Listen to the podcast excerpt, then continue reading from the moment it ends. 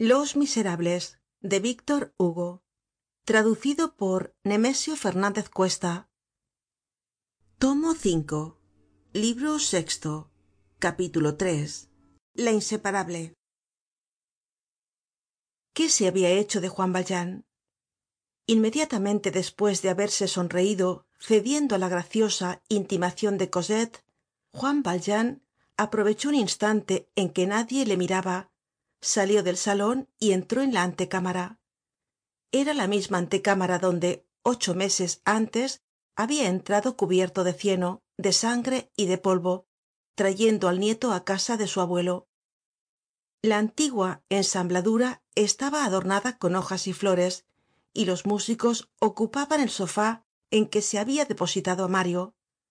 Basco vestido de negro con el calzon corto y las medias y los guantes blancos colocaba guirnaldas de rosas alrededor de las fuentes que iban á servirse. Juan valjean le mostró su brazo en cabestrillo y se marchó encargándole explicase el motivo de su ausencia. Las ventanas del comedor daban á la calle. Juan valjean permaneció algunos minutos de pie é inmóvil en la oscuridad delante de aquellas ventanas iluminadas. Estaba escuchando el confuso ruido del banquete llegaba hasta él. Oia la voz alta y magistral del abuelo los violines el sonido de los platos y los vasos las carcajadas y en medio de todo aquel alegre rumor distinguía la dulce voz de cosette.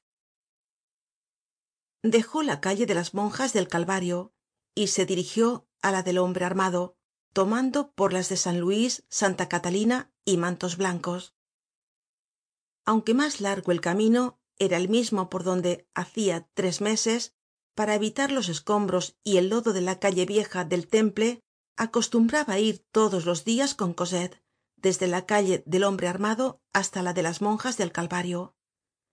Esta última circunstancia le eximia de escoger ningun otro itinerario. Juan valjean entró en su casa encendió la vela y subió.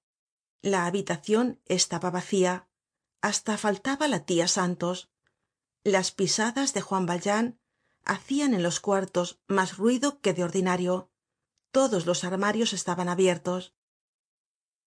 Penetró en el cuarto de cosette.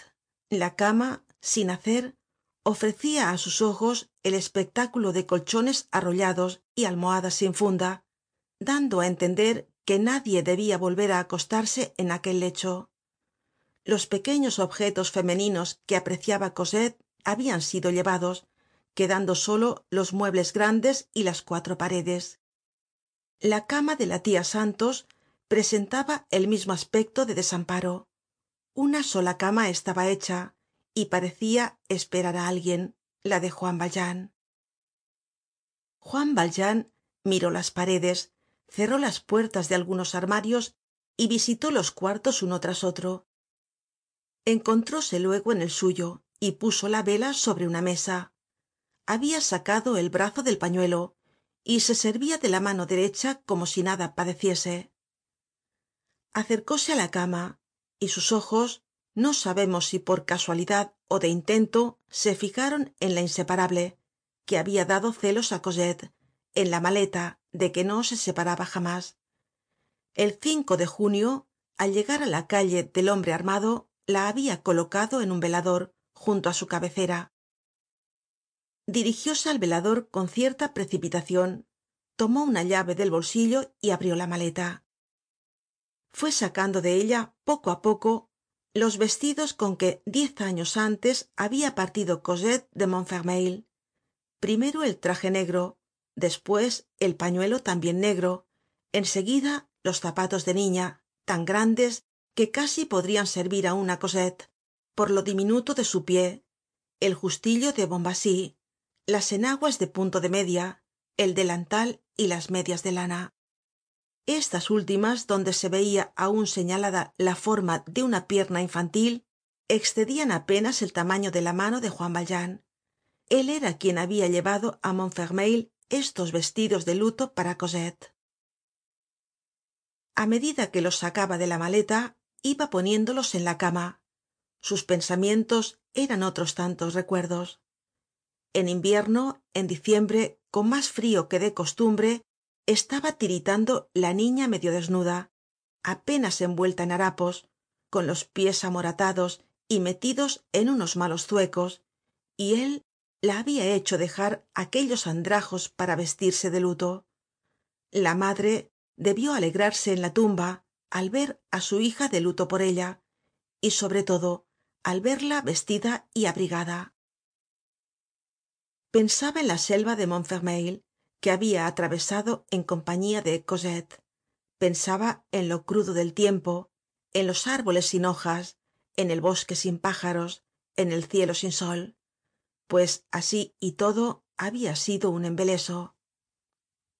Colocó en orden las prendas de vestir sobre la cama el pañuelo junto á la saya las medias cerca de los zapatos el justillo al lado del traje y las contempló una tras otra diciendo para sí este era su tamaño.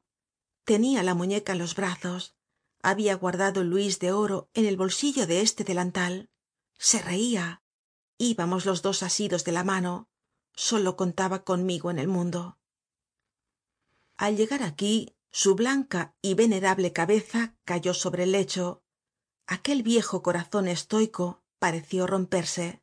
Su rostro se hundió por decirlo así en los vestidos de cosette y si alguien hubiera entonces andado en la escalera habria oido terribles sollozos